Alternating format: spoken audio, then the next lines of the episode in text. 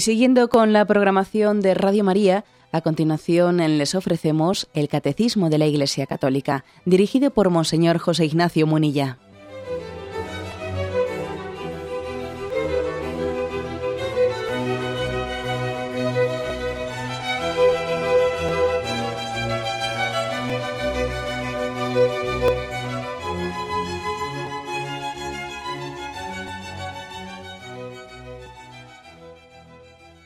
Cordial saludo a todos los oyentes de Radio María. Un día más, con la gracia del Señor, proseguimos el comentario del Catecismo de nuestra Madre la Iglesia. Dedicamos el segundo, este, este segundo programa al apartado que dice no te harás escultura alguna. Estamos concluyendo las explicaciones que hace el Catecismo sobre el primer mandamiento, amarás a Dios sobre todas las cosas.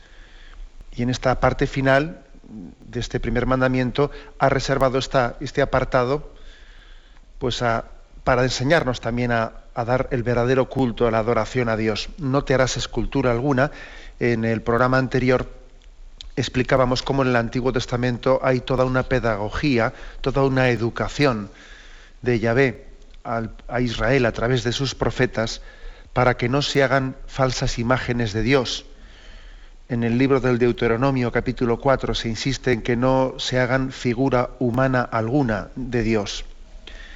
Bien es cierto que también comentábamos cómo ha habido una progresión en esa educación, en esa pedagogía, y en el mismo Antiguo Testamento, una vez que el pueblo de Israel se ha ido purificando de idolatrías, distinguiéndose ya claramente de los pueblos y otras culturas idólatras que le rodean, ya ve entonces ya fue permitiendo que el pueblo de Israel pudiese ir mm, de alguna manera eh, expresando gráficamente, ¿no? artísticamente, también es esa fe en el Dios invisible a través del arca de la alianza o los querubines que, que adoraban el arca de la alianza, etc. Pero primeramente hubo un proceso de purificación, de no permitir ningún tipo de imagen, ¿no? para despojar de concepciones idolátricas. Y una vez realizado ese proceso de purificación, poco a poco se fue eh, se fue introduciendo de una manera muy, en el Antiguo Testamento, muy somera, muy austera, algún tipo de representación. Bien, ahí nos habíamos quedado. ¿eh? A partir del punto 2131 eh, vamos a continuar esta explicación. Dice así este punto. Fundándose en el misterio del Verbo encarnado, el séptimo concilio ecuménico celebrado en Nicea el año, mil, perdón, el año 787 justificó contra los iconoclastas el culto de las sagradas imágenes, las de Cristo, pero también las de la Madre de Dios, de los ángeles y de todos los santos. El Hijo de Dios al encarnarse inauguró una nueva economía de las imágenes. Bueno, explicamos esto, por lo tanto, existió, bueno, lo primero, que aquí el catecismo dice que hay un antes y un después, que lo que es determinante ¿no? para a la hora de de entender la, conveniencia de también hacer figuras, ¿no? imágenes, bien sean con pintura, escultóricas, etcétera, imágenes de, Jesucristo, de Dios, de los santos, de los ángeles, lo que ha sido determinante ha sido la encarnación, el hecho de la encarnación. Y el verbo se hizo carne y habitó entre nosotros. Eso ha sido determinante. A partir de, de ese momento, pues hay que decir que los cristianos comenzaron a hacer imágenes eh, ya sin, digamos, sin ese tipo de resistencias. Uno, uno ve, por ejemplo, eh, pues las catacumbas con las que los primeros cristianos, eh, el siglo I y II, etcétera, enterraban, enterraban a sus, mm, a sus difuntos y ve que en las catacumbas hacían imágenes. Y a Jesucristo se le representó como el buen pastor desde el principio. Y se le representaba con, como ese pastor con una oveja sobre sus hombros. Tenemos representaciones maravillosas, ¿no? En aquellas catacumbas, que por cierto, algunas de esas imágenes son recogidas en, este, en las distintas ediciones del catecismo, de este catecismo mayor que estamos comentando. Cuando fue publicado, pues bueno, pues eh, la Iglesia quiso elegir algunas pocas, aquí hay mucha letra, hay muy poca estampa, ¿eh? como se dice popularmente, hay muy poca estampa, pero vamos, de las poquísimas imágenes que se representan en este catecismo, están principalmente imágenes antiquísimas, algunas de ellas de las catacumbas de Santa Priscila en Roma, etcétera, ¿no? Están aquí recogidas. los primeros cristianos ya lo fueron haciendo así. Lo hicieron de esa manera, de ese modo. Y, se representaba a Jesucristo, incluso imágenes de la Trinidad, de la, Santísima Virgen, de los santos, etc. Pero vino una crisis, ¿eh? vino una crisis fuerte, que fue lo que vino a llamarse la herejía iconoclasta. ¿eh? Iconoclasta. ¿De dónde viene esta palabra? Icono, sabéis que icono significa eh, imagen, es una palabra griega que significa imagen, son las pinturas sagradas tradicionales de las iglesias orientales, que generalmente suelen ser sobre madera, también suelen estar a veces recubiertas, excepto la cara y las manos, se suelen recubrir de relieves de oro, de plata, y suelen representar los iconos del rostro de nuestro Señor, de la Virgen María, mm, reverenciados con gran devoción, ¿no? sobre todo en las iglesias orientales. Eso se llama icono. Y la palabra iconoclasta significa romper la imagen. Los iconoclastas eran, eh, por lo tanto, mm, pues unos, eh, unos, cristianos que en un momento determinado recibieron un, influjo de ideas por motivo del crecimiento del Islam, que esto es importante explicarlo, ¿eh? por, por motivo de que el Islam irrumpe el Islam y se expande, y el Islam es totalmente contrario a hacer ningún tipo de, imagen. ¿no? Y entonces, por ahora vamos a explicar un poco por qué es esto. ¿Por qué el Islam es tan contrario, ¿no? alérgico a cualquier tipo. Uno entra pues, en, una, en una mezquita y va a ver que allí no hay ninguna imagen de nada. ¿eh? No hay ningún tipo de imagen de nada.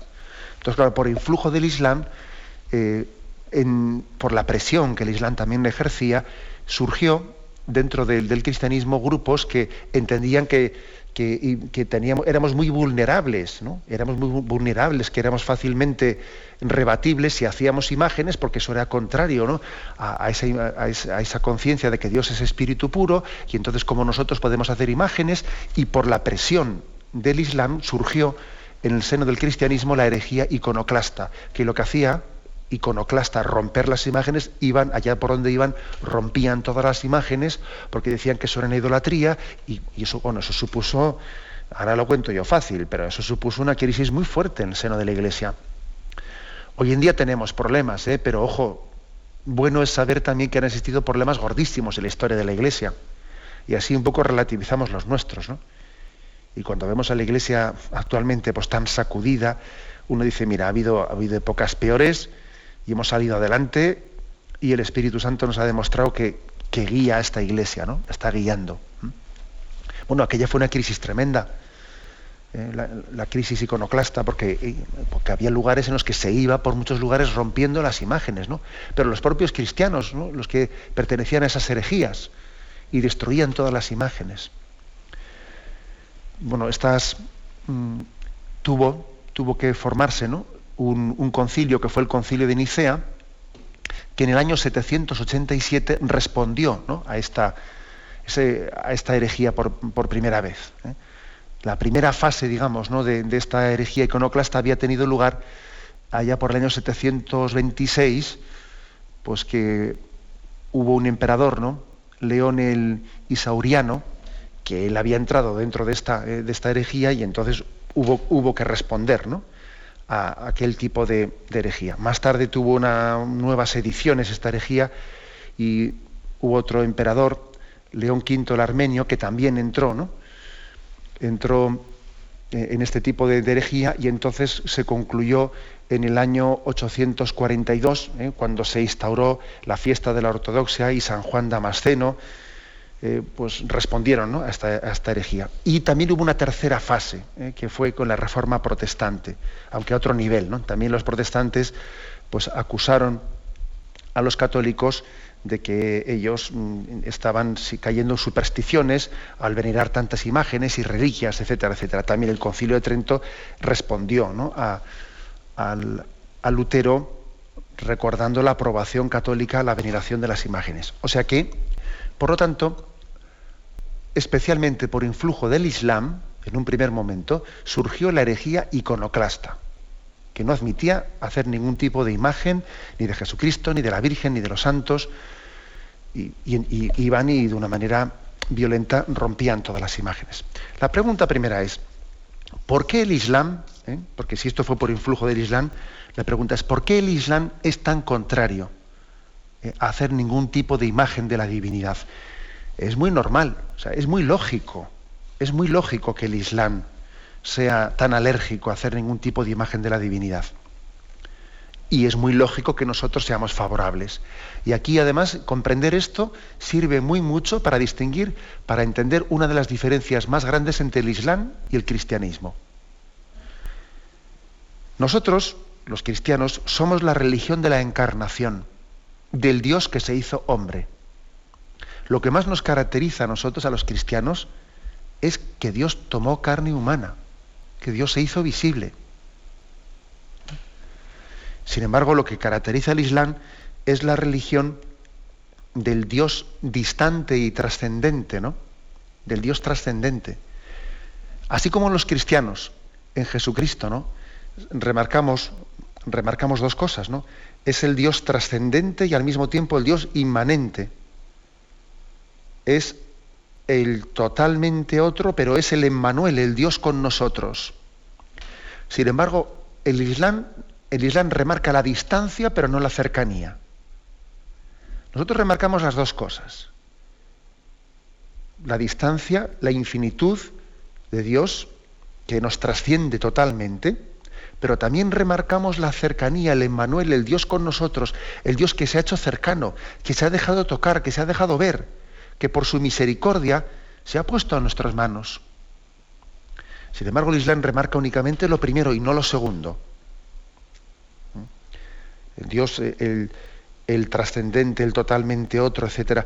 Pero claro, por eso, porque el Islam remarca la trascendencia, pero no la cercanía, porque eso, este eso es lo propio de, la religión cristiana, que creemos somos la religión de la encarnación, del Dios infinito, que se hace hombre y asume nuestra condición humana con todas las consecuencias. Claro, con todas las consecuencias supone que se deja ver y se puede representar. Y a Jesucristo, si hubiese habido cámara fotográfica, entonces hubiese podido sacar una foto. O sea, se puede ver, se puede palpar, ¿no? Y aquel Tomás le dijo, y trae tus manos y toca, y, no seas incrédulo sino creyente, ¿no? Esta es la diferencia. Por eso el Islam no hace ningún tipo de imagen. Y sin embargo, tú entras en una iglesia cristiana y hay imágenes, porque somos la religión de la encarnación. Y Dios ha dejado tocar y palpar, ¿no? Entonces, eh, es muy importante este aspecto para entender lo esencial del cristianismo. Cuando uno va a Tierra Santa, una de las cosas que más, más, más le conmueven al peregrino es llegar a Nazaret y en aquel lugar, en la casa de la Virgen, ver allí escrito en el altar, ¿no? En el altar donde se veniera el lugar en el que tuvo lugar la, anunciación, ¿no? Sabemos que el Evangelio dice, el verbo se hizo carne allí se han atrevido a añadir pues, un adverbio, ¿no? Y han añadido, aquí el verbo se hizo carne y tuvo lugar en este lugar y aconteció, aconteció históricamente. Luego, si aconteció históricamente, eso, eso es visible, es visible, ¿no? Y por lo tanto, si es visible, es representable. Nosotros somos la religión del acontecimiento. No somos la religión del libro, ¿eh? como distinguía alguien muy bien. Somos la religión del acontecimiento. Ocurrió. El verbo se hizo carne. Por lo tanto, si se hizo carne es visible y es representable. esta es la diferencia clara, clave entre el Islam y el cristianismo. Por eso decía que por influjo, por presión del Islam, porque vamos a ser también claros, ¿eh? que el Islam fue muy violento en su extensión. El Islam en vida de Mahoma se, extendió de una manera muy rápida por, por, África y se, extendió pues con la, con la espada. Y entonces ejercía una gran presión, ¿eh? una gran presión sobre los, eh, sobre los cristianos. Y les acusaba, entre otras muchas cosas, acusaba a los cristianos de ser, de ser idólatras, ¿no?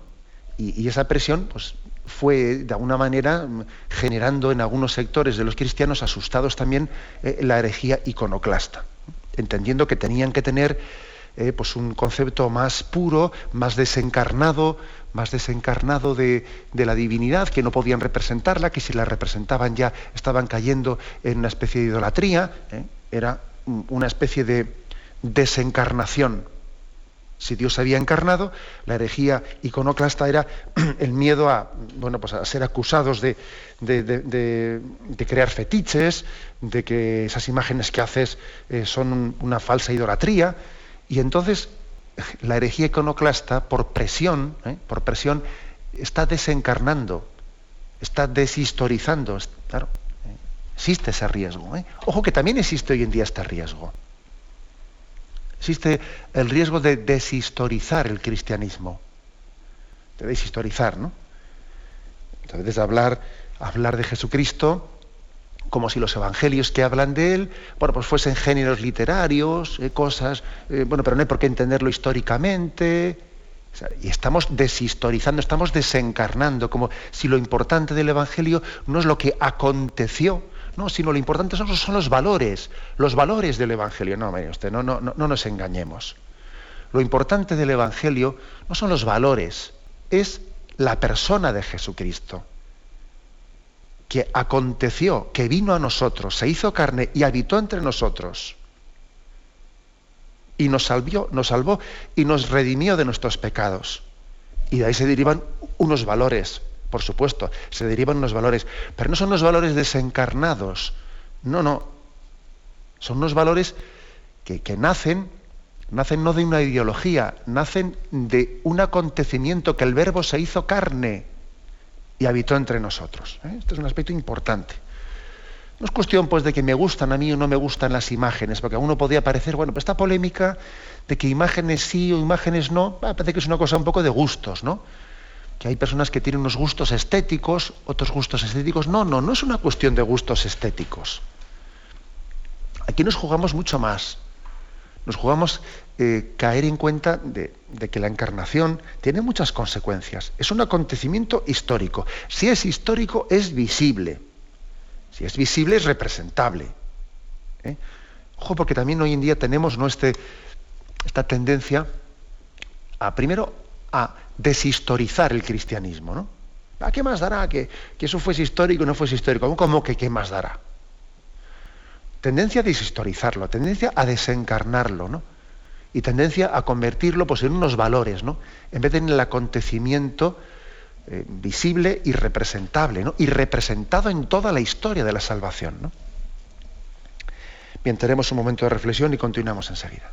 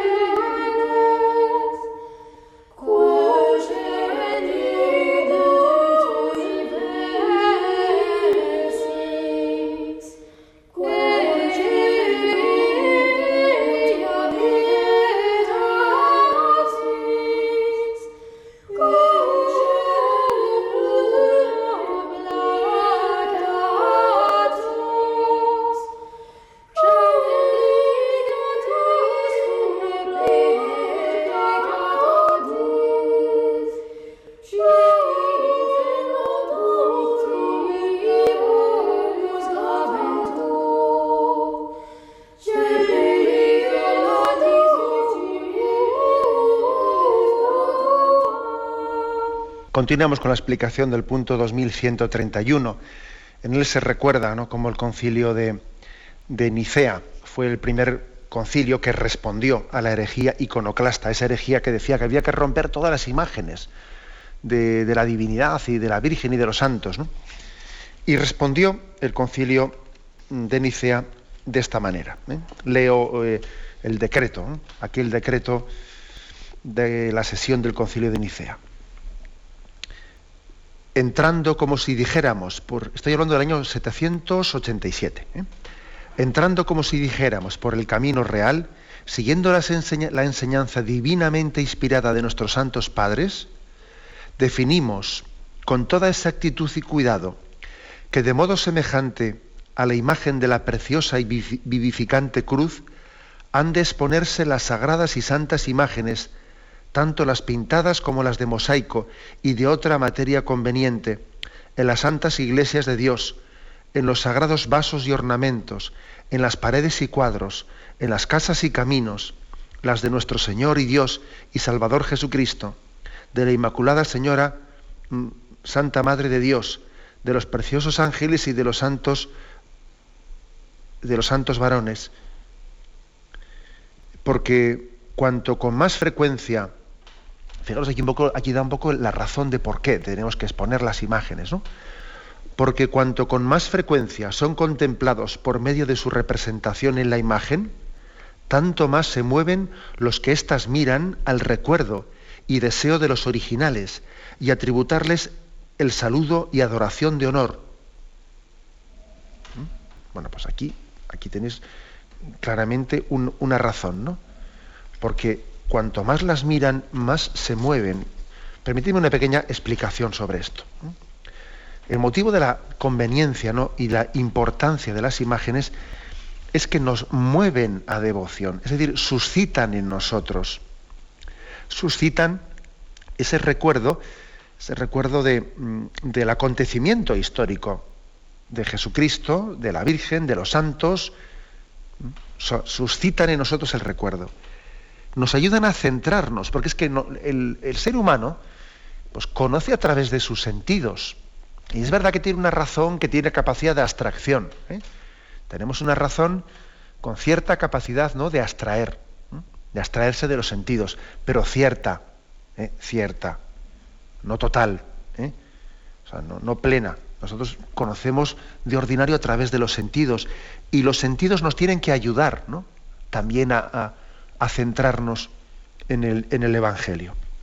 Esto en el fondo no es tan distinto, que es casi lo mismo que de lo que hablaba San Ignacio de Loyola en los ejercicios espirituales, cuando, cuando nos, nos introduce en las meditaciones y para que el, ejercitante se, ponga pues, a meditar en un acontecimiento del Evangelio, San Ignacio habla de la aplicación de los sentidos, aplicación de los sentidos, aplicar tus sentidos y ver a Jesucristo que tal, tal, tal después de haber leído el Evangelio, ¿no? Imagina cómo Jesús, escucha cómo dice esas palabras, ¿no? Siente que también Él pone sus manos en ti. O sea, aplica los sentidos. Si es que es esto mismo, claro. San Ignacio también en los ejercicios era consciente de que el ejercitante no puede orar bien sin hacer también una, un ejercicio de aplicar los sentidos. A veces nos quejamos de que la imaginación nos distrae en la oración. Bueno, pues es que, como dice el refrán, ¿no? Cuando no puedes con el enemigo, únete, únete a él. O sea, es decir, eh, aquí quiero aplicar yo este, esta, reflexión.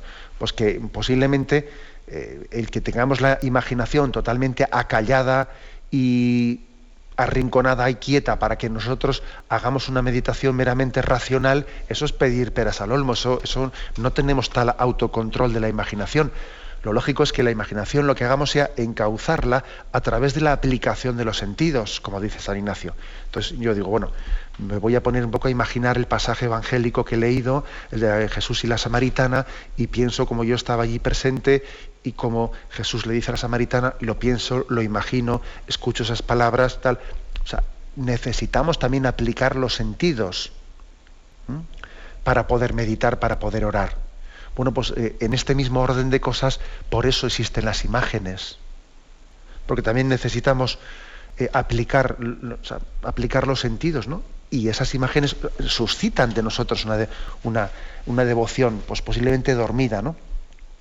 ¿Cuántas personas, ¿no? ¿Cuántos católicos, cuántos cristianos, pues, pues en la Semana Santa, pues en esas procesiones de Semana Santa pueden también percibir el amor de Dios que está visibilizado también en, una imagen de un Cristo sufriente, cuando uno entiende que eso, que eso que está viendo, eso es un, acontecimiento real en el que se hace visible el amor de Dios por nosotros. las imágenes nos ayudan mucho porque son un recuerdo, apoyan la, en, su visibilidad, están apoyando la realidad del acontecimiento. Porque a veces cuando una cosa es invisible, tenemos el riesgo de pensar invisible y real. Lo que es invisible es irreal, ya sabemos que no es así, ¿verdad? Pero tenemos esa sospecha. Es como una sospecha, ¿no? Entonces, la, imagen visible ayuda a disipar esa especie de sospecha de que lo visible es irreal. Es irreal. Pues el episodio de Tomás, de aquel Tomás que, que no había visto todavía Cristo resucitado, ¿no? Y le dice, trae tu mano y toca, y no seas incrédulo, sino creyente, ¿no? necesitamos también una cierta visibilidad para aplicar los sentidos, para, para relacionarnos con él en un tú a tú, ¿no? Con el Señor, para no distraernos, para que nuestras imágenes, para que las imágenes también eh, nos, estén poniendo ante el acontecimiento de la salvación. Además, fijaros, fijaros el mundo, cómo, cómo el mundo utiliza eh, los sentidos continuamente para apartarnos de Dios. El mundo está intentando que nuestros sentidos estén totalmente disipados y distraídos, ¿no? Pues en todo un montón de, incitaciones que, el mundo nos tiene, ¿no? Bueno, pues utilicemos los sentidos para bien, no para mal. Hagamos que nuestros sentidos se apliquen a la visibilidad ¿eh? de, Jesucristo y del Evangelio. ¿eh? No que nuestros sentidos estén desparramados ¿no? pues en tantas cosas vanas que nos apartan de Dios. Los sentidos son un poco como, bueno, allá por donde van los caballos y detrás va, el carro. ¿eh? También tenemos que aplicar los sentidos ¿eh? a, las huellas divinas, porque si aplicamos los sentidos a las huellas divinas, lógicamente después el corazón y la razón irán detrás, pero si aplicamos los sentidos, pues eso, ¿no? A todo tipo de tonterías, de vanidades, eh, pues, de, lo que llamamos sensualidades, claro, pues entonces después el corazón en vez de ir a Dios irá por allá. Los sentidos hay que intentar aplicarlo a lo que es a las huellas visibles de Dios. Por eso no pues los eh, pues eh, en los monasterios a los monjes se les se les iba educando en cómo pues, en el claustro irse, irse deteniendo delante de las imágenes sagradas, aplicar los sentidos, para que los sentidos estuviesen ¿no? centrados en Dios. Bueno, importancia pues de, la, de, las imágenes, ¿no? Para suscitar en nosotros la devoción. Y no olvidemos otra cosa, ¿eh? No olvidemos de que Dios también inspira a los artistas. Los, especialmente los autores de los iconos, eh, en las tradiciones orientales, Muchas veces cuando iban a representar un icono, ellos se preparaban con un largo retiro para ser instrumento de Dios, para hacer esa representación ¿no? iconográfica. Incluso hacían un amplio ayuno, ayunaban. Ayunan, ¿eh? no es cosa únicamente del pasado. ¿no? Muchos artistas cristianos, especialmente orientales, tienen esta santa costumbre. Cuando ellos van a representar una imagen, de, una imagen mm, sagrada, quieren hacer oración, piden oraciones, se retiran a un, retiro y hacen incluso también ayuno para que sean también inspirados por Dios, ¿no? Para que en esa imagen que están haciendo no se traduzca pues una especie de un querer lucirme, un querer lucirme, sino que esa imagen sirva, eh, sea un instrumento de Dios para mover a devoción a los que a los que la miren. Ya se ve también, yo no soy ningún especialista en cuestiones artísticas, ¿no? Pero, pero es evidente que también hay obras, obras de arte eh, sagradas, algunas de las cuales están hechas con un espíritu mucho más sagrado que otras. ¿eh? En algunas se ve pues, un espíritu muy mundano, en el que pues un determinado artista que no pues igual es muy buen pintor pero no es muy religioso pues igual ha ido un poco él a lucirse a lucirse pero hay otro tipo de, obras en las que se ve que el pintor era un hombre mucho más eh, religioso que no, no, buscaba lucirse no buscaba sino buscaba hacer una representación quizás más austera pero mucho más piadosa eh, mucho más piadosa remarcando no las cualidades del artista sino remarcando precisamente la unción ¿no? a la que nos mueve esa, imagen de la, divinidad. Bueno, eso también es importante, ¿eh? entenderlo y, discernirlo. Paso hay que ser un poco también especialista ¿no? en arte, que muchos no lo somos, pero bueno, lo importante es que las obras, las obras mm, de arte religiosas eh, nos, nos mueven, están, son una visibilidad que nos mueve a la devoción. Bien, tenemos un momento de reflexión y continuamos enseguida.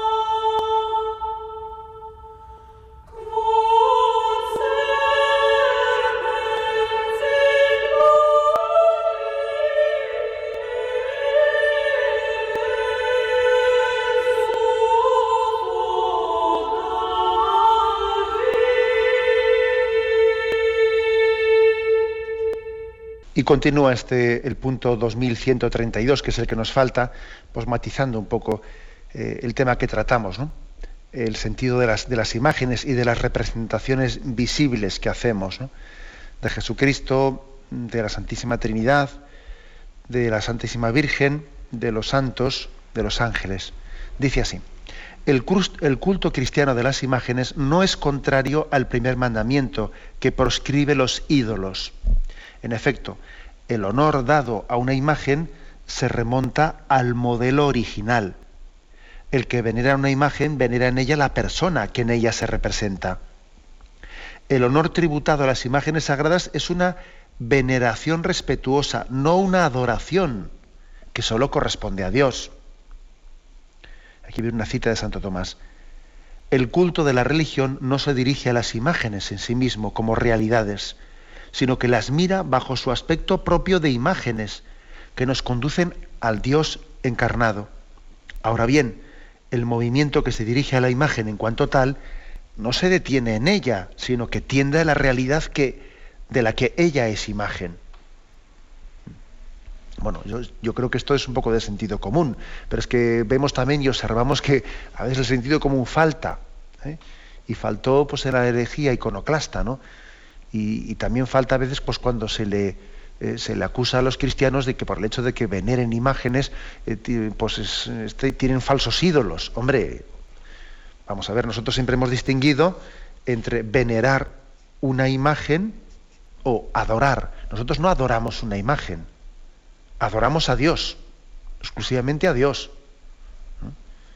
claro que existen riesgos no claro que existen riesgos y el pueblo de Dios tiene que ser educado pues para no, para no confundir veneración con adoración, etcétera. ¿eh? Claro que existen riesgos. Ayer mismo me decía, me decía un sacerdote, pues eh, estábamos hablando pues del tema de la adoración al Santísimo Sacramento, pues como en una capilla, en la capilla de Italia, pues eh, habían tenido un poco, pues pedagógicamente, ¿no? Habían dicho, bueno, como era una capilla de la adoración perpetua, y por visto en aquella capilla había una imagen del Padre Pío. Y claro, pues hay tan hay tal devoción al Padre Pío pues, eh, en Italia y en otros muchos lugares, pero especialmente en Italia, ¿no? pues que pues entraban muchísimas, muchísimos fieles, muchos devotos del Padre Pío, iban directamente delante de, la imagen del Padre Pío, eh, le rezaban, le ponían velas y estaba el Santísimo expuesto en adoración perpetua en aquella capilla y ni le hacían caso. Y dicen, pero hombre, pues eso es, lógicamente es, pues es una falta de, educación, falta educar, ¿no? Hay un aspecto muy importante, hay una, pues una ignorancia religiosa que tiene que ser educada. Y y bueno, intentaron educarla, pero como veían que era muy complicado, dijeron, bueno, vamos a ver, vamos a sacar de esta capilla la imagen del Padre Pío, la vamos a sacar a otro lugar, pues porque aquí armamos un lío, ¿eh? armamos un lío, entran los fieles y no se, no se dan cuenta de que está aquí el Santísimo expuesto, vamos a llevarla a otro lugar donde, bueno, pues no cree ese conflicto de quitar la centralidad a Jesucristo, el Santísimo Sacramento, ¿no? Bueno, pues sí, por supuesto, en ocasiones hay que hacer cosas como esas que algunos, algunos fieles iguales pues, pues, pues pueden no entender, porque estoy seguro que en esa capilla italiana, pues igual algún fiel habrá dicho, ay, pero ¿cómo quitan de aquí el Padre Pío? Nos quitan la fe. Pero seguro que algún fiel habrá habido por ahí que, ha entendido mal ese aspecto, pero en absoluto no es esa la intención. Bueno, pues en la capilla en la que está de la, la adoración perpetua, claro, pues, pues hay que educar a todos los que entran allí a que la centralidad es Jesucristo y por eso hacemos ante Él la genuflexión, y no hacemos la genuflexión ante un santo, o ante una imagen, o ante una cruz, no, la genuflexión la hacemos ante Jesucristo que está realmente presente en la Eucaristía, ante el Verbo encarnado, sustancialmente presente en el sacramento de la Eucaristía, ¿no? Y a Él le adoramos, no le veneramos, no, no, le adoramos. Sin embargo, a los santos no les adoramos, veneramos esas imágenes, ¿no? Pero no las adoramos. Esa distinción, yo creo que, pues lógicamente, tenemos que educarnos en ella, ¿no? Tenemos que educarnos.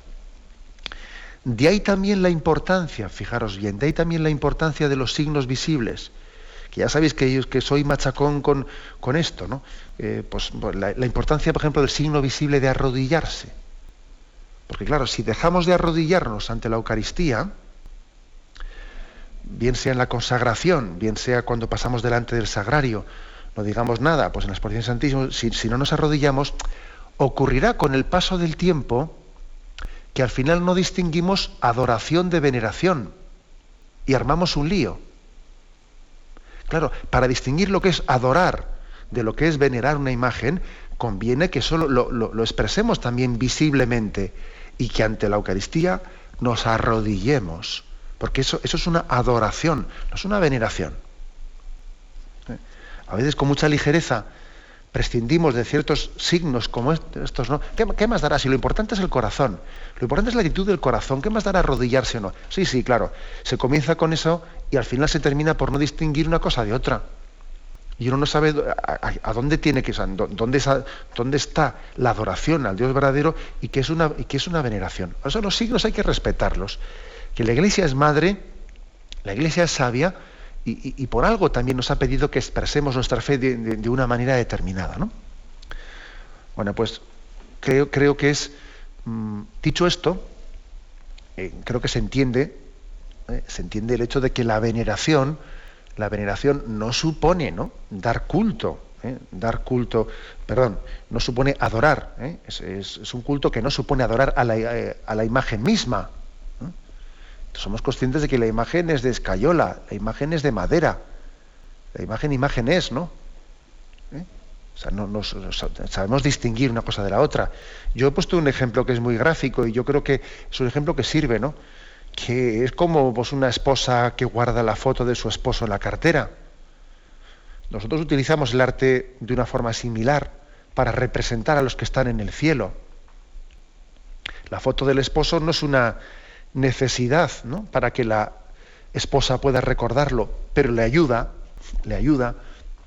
A ver, la esposa podría acordarse del esposo que está de viaje sin, sin tener la, la, foto. Sí, claro, por supuesto que puede, pero bueno, le ayuda, ayuda a ello, ¿no? Y es más, me imagino que el esposo cuando cuando ve, vuelva del viaje y, vea que en la casa de la esposa dice, mira, pues para, acordarme de ti había puesto estas fotos tuyas hasta que tú llegases de vuelta. Le hará mucha ilusión al esposo, por supuesto, ¿no? Ver que ella pues, eh, se ha servido de esos signos para tenerle más presente. Estará muy alegre y muy contenta, ¿no? Pues, ah, pues en un sentido parecido, ¿no? Es una ayuda para elevar nuestros sentidos. ¿Eh? No es que sea imprescindible, ¿eh? pero ayuda. El hombre siempre ha usado la pintura, las figuras, las esculturas, para, darse a entender, para darse a entender, sí señor, es una forma de expresión del hombre. Es para ayudarnos a visualizar lo invisible, ¿eh? para explicar también lo que no se puede explicar con meras palabras. Uno, eh, en una imagen, por ejemplo, de la, de la Virgen María serena, hay imágenes de la Virgen María que tienen una serenidad, tienen una belleza, que nos dicen mucho, dicen muchísimo. ¿Mm? es, un lenguaje. ¿eh? También la imagen es un lenguaje, que nos hablan mm, de, del amor, nos hablan también de la paz interior, nos hablan de la misericordia. Eso, eso también tenemos que valorarlo ¿no? como parte del lenguaje de Dios ¿eh? en nuestras vidas. Una imagen de la Virgen pues con, con una tristeza al mismo tiempo tristeza propia de, por ejemplo, la Virgen de Fátima. A mí siempre me ha llamado la atención que esa imagen de la Virgen de Fátima tiene un rostro, por una parte, de cierta tristeza, ¿no? Porque ve como eh, lo que es el influjo del pecado ¿no? en, sus hijos. Y al mismo tiempo es una imagen serena, eh, tiene la serenidad propia de, tener la confianza en su hijo y saber de que su hijo Jesucristo no nos va a fallar una imagen, sí, un poco triste, pero también serena, eh, y, te, impacta, ¿no? Te impacta en el mensaje de Fátima de ese orar por la conversión de los pecadores y tomarnos en serio el misterio de redención. es, un don de Dios, ¿eh? es un don de Dios muy, muy grande el que, el que tengamos esas imágenes y que nos ayuden a adorar al único Dios, ¿no? al único Dios verdadero, que sabemos que es invisible, ¿eh? es invisible. Pero ojo, ojo, nosotros eh, en, el, en el cielo, en el cielo no olvidemos de que la encarnación de Jesucristo, esa visibilidad que tuvo entre nosotros, esos 33 años que vivió entre nosotros Jesucristo, eh, no se desencarnó para volver al cielo, sino que la encarnación es eterna. ¿Eh? Él no tomó una visibilidad humana para luego quitarse el disfraz y volver al cielo. No, no. Él ascendió al cielo en su condición humana y es, y es Dios y hombre por toda la eternidad. Luego, por toda la eternidad en el cielo, estamos también llamados a contemplar la humanidad de Jesucristo. Esa humanidad que fue engendrada en el seno de la Virgen María, ¿no? Y que resucitó en aquel sepulcro de Jerusalén. La vamos a contemplar por toda la eternidad en el cielo. O sea que también la visibilidad, ¿eh? la visibilidad no va a concluir con esta vida. No, no, en el cielo, en el cielo también nosotros vamos a estar adorando a Dios cuerpo y alma, no solo en alma, también mi cuerpo va a adorarle. Y además le voy a adorar no a un Dios, no, no, al Dios encarnado en Jesucristo. Y su humanidad también va a formar parte de nuestra contemplación. Luego termino, termino diciendo lo, que he dicho al principio, ¿no? que ojo con, las, con la visión del cristianismo desencarnada. ¿eh? desencarnada y deshistorizada. No, ¿eh? que nosotros creemos en, en, el único Dios verdadero encarnado, ¿eh? encarnado que tomó carne humana, que se hizo visible, palpable y que es Dios y hombre por toda la eternidad. Lo dejamos aquí y ahora daremos paso a la intervención de los oyentes. Podéis llamar para formular vuestras preguntas al teléfono 917 107 700. 917 107 700.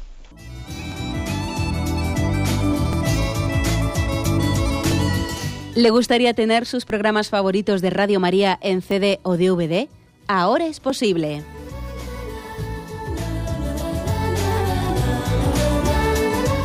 Le sugerimos que primero se informe en qué formato de audio lo puede escuchar en su equipo, DVD o CD, teniendo en cuenta que no todos los lectores de CD pueden reproducir el formato digital MP3 en el que enviamos nuestros programas. Y luego, si quiere en su casa esos programas que tanto le gustan, solo tiene que escribir una carta a Radio María, Paseo Lanceros 2, primera planta 28024, Madrid indicando si lo quiere en CD o DVD y cuántos programas. También le rogamos que escriba su nombre, dirección y no se olvide de facilitarnos un teléfono de contacto para cualquier duda que nos surja.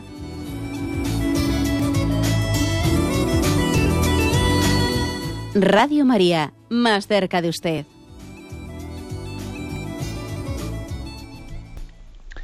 Sí, buenos días, ¿con quién hablamos? Sí, buenos días, monseñor. bueno, muchas gracias por todo. Mire, soy Julio de Tres Cantos. Hay una cosa, me cortita la pregunta.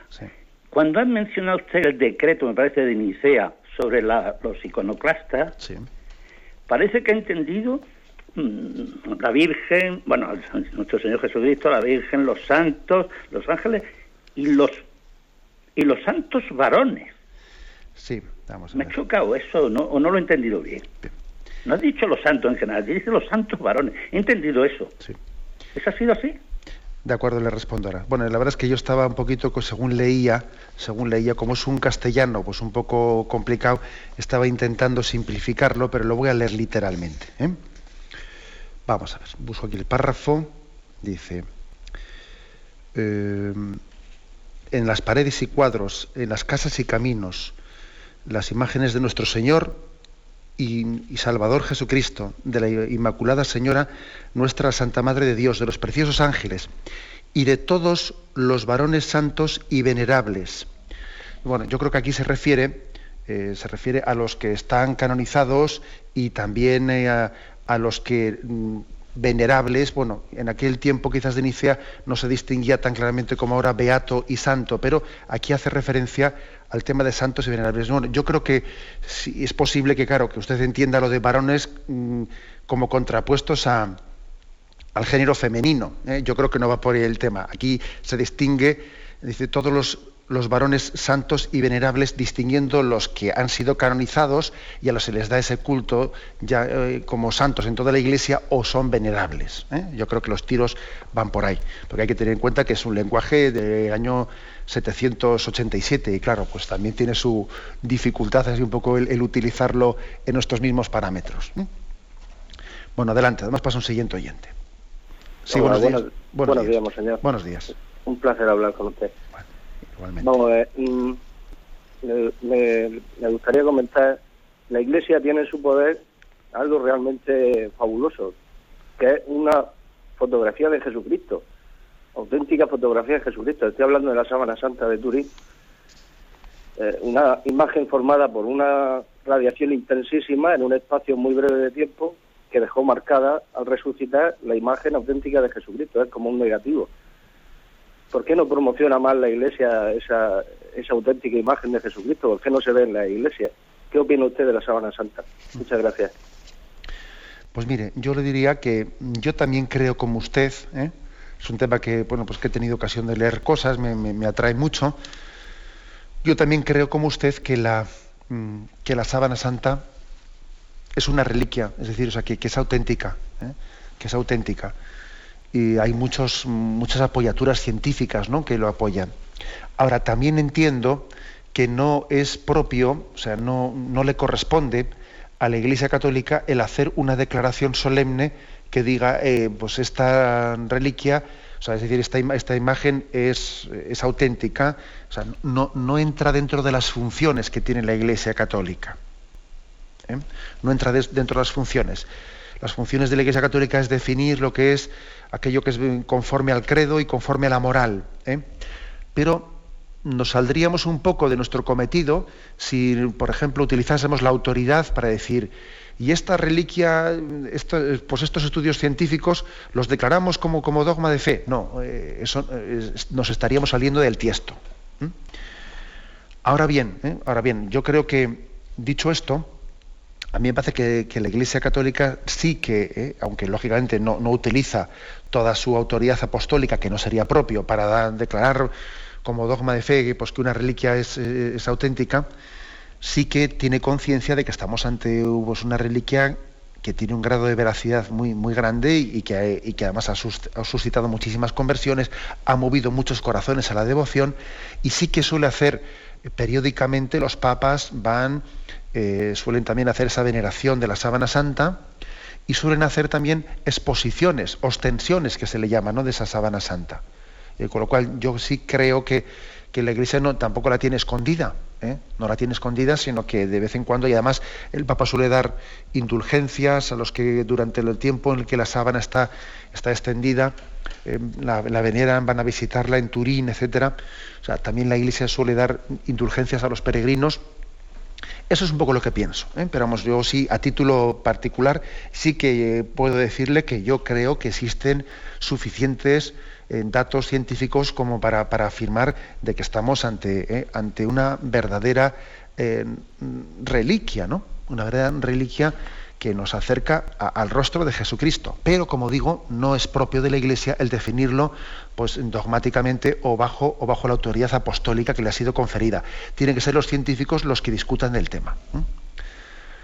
Adelante, vamos a un siguiente oyente. Buenos días. Hola, buenos días, monseñor. Buenos días, sí. Soy John de Parafruyel, en Gerona. Adelante. Es referente a la visibilidad y el tocarle del Señor. Dice Santo Tomás palpó a Cristo, ¿no? pues el mismo Cristo nos dejó como, como podíamos, es decir, nos dejó como podíamos tocarle hoy también a Él, cuando nos advirtió o, nos dijo, ¿no? Estuve inmigrante y me hospedaste, enfermo y vinisteis a verme, prisionero, con hambre, con sed. Pues lo que hagáis al más pequeño a mí me lo haces, es lo que dice Jesús. Entonces yo pienso que es nuestra forma de tocarle y de estar en vivo con Él. Creo que es la mejor imagen que Él nos da, la manera más cercana de Él. Es esto, Monse. Muchísimas gracias porque, porque es, una aportación importante entre esas formas de presencia que tiene Jesucristo resucitado entre nosotros, pues una eh, muy importante es esta a la que se refiere el oyente, ¿no? La presencia en aquellos que son especialmente queridos por el Señor, que son aquellos que, que bien sea por su enfermedad, por su debilidad, ¿eh? pues eh, están siendo excluidos ¿no? por esta sociedad. También recordemos que también está presente en la propia comunidad cristiana, donde dos o tres se reúnen en mi nombre, allí estoy yo en medio de ellos. Y por supuesto tenemos la presencia sustancial, ¿no? la presencia en la Eucaristía. O sea que también el Señor quiere dejarse tocar y palpar ¿no? en, esta, en estas formas de presencia resucitada que ciertamente ¿eh? bueno, pues, eh, se escapa a, nuestros, a nuestros sentidos, pero también la representamos en las imágenes. Adelante, paso a un siguiente oyente. Buenos días. Buenos días. Buenos días, sí, le escuchamos. Mire, eh, le voy a hacer una pregunta un poco extraña. Eh, vamos a ver. Yo mm, tengo una duda. Yo soy, soy religiosa, soy religiosa, pero eh, nunca me siento sola, porque no hay día que no piense en Jesucristo, en la Virgen, en toda la jerarquía del cielo. La verdad, no hay día de ello. Pero a veces yo cuando me he encontrado en una situación, bueno, pues un poco crítica, siempre he pensado en, Jesucristo, que me apoye, que me ayude, en fin, en, cosas así. Pero fíjese que jamás mi duda es esta. Siempre el ser humano ha, ha tenido sueños de todo tipo, pues va, malos, buenos, con personas que mueren, con animales, con, en fin, cosas extrañas, de todo. Y a veces de cuando se habla en el día de algún tema, esa noche se sueña. Jamás, jamás he llegado a soñar con nada que se relacione con Jesucristo, con la Virgen, con algún santo. Y mi pregunta es, quizá esa es la señal de que Dios existe, de que yo soy tan insignificante que no me ha dado el poder de soñar con Él y me está diciendo que, que sí, que está ahí, pero que yo no tengo el poder de soñar con Él, jamás en la vida soñar con Él, por mucho que hablo de Él, por mucho que pienso de, en Cristo, por mucho que pienso en cosas de iglesia, por mucho que hablo a veces con la familia, jamás he soñado con ningún tema de, de, de la jerarquía del cielo. ¿Usted qué opina de eso? Bueno, yo creo que yo le daría una explicación, pues un poco mm, más, o sea, sin entrar en una especie de conclusión espiritual como hace usted. Yo creo que puede tener eso también una explicación más eh, científica, ¿eh? más científica. No olvidemos que los sueños, según más o menos viene a decir, no, pues, eh, pues por los medios, los científicos, em, son de alguna manera son el eco que han dejado las imágenes que hemos visto, ¿no? Las imágenes sensibles han dejado impresas en nosotros. Tal es así que nuestra relación con Dios, pues como Dios es invisible, ¿no? Pues tenemos con Él una imagen mm, que sí, nos podemos servir de algún tipo de imagen o lo que fuere, pero eh, es difícil que, que, esas imágenes queden grabadas en nuestra sensibilidad, luego es más difícil soñar en ello. Podría ocurrir, por ejemplo, que si alguien ve una película, una película de, pues, del Señor o una película de, pues, de, los santos o lo que fuere, que, que esa película sí que le genere sueños, porque en el fondo son las imágenes las que luego generan los sueños. En, los sueños lo que hacemos es mezclar las imágenes que hemos visto. ¿Mm? Pues claro, entonces es difícil que nuestra creencia en Dios que estás, supera, sí, se puede servir de lo sensible, pero supera lo sensible, sea objeto de los sueños. Pero bueno, que seguro que también está viendo aquí algún oyente, algún oyente que está diciendo, pues yo sí que he soñado a la Virgen, pues yo sí que he soñado, eh, o sea, seguro, seguro que habrá más de un oyente que dice, pues que, sí que sus sueños los ha tenido, ¿no? O sea, que yo a eso no le daría mucha importancia, que los sueños, sueños son, ¿no? Y no, no se les puede dar una imagen, una, una capacidad o, un rango de realidad que no tienen. ¿eh? Bien, me despido con la bendición de Dios Todopoderoso, Padre, Hijo y Espíritu Santo. Alabado sea Jesucristo.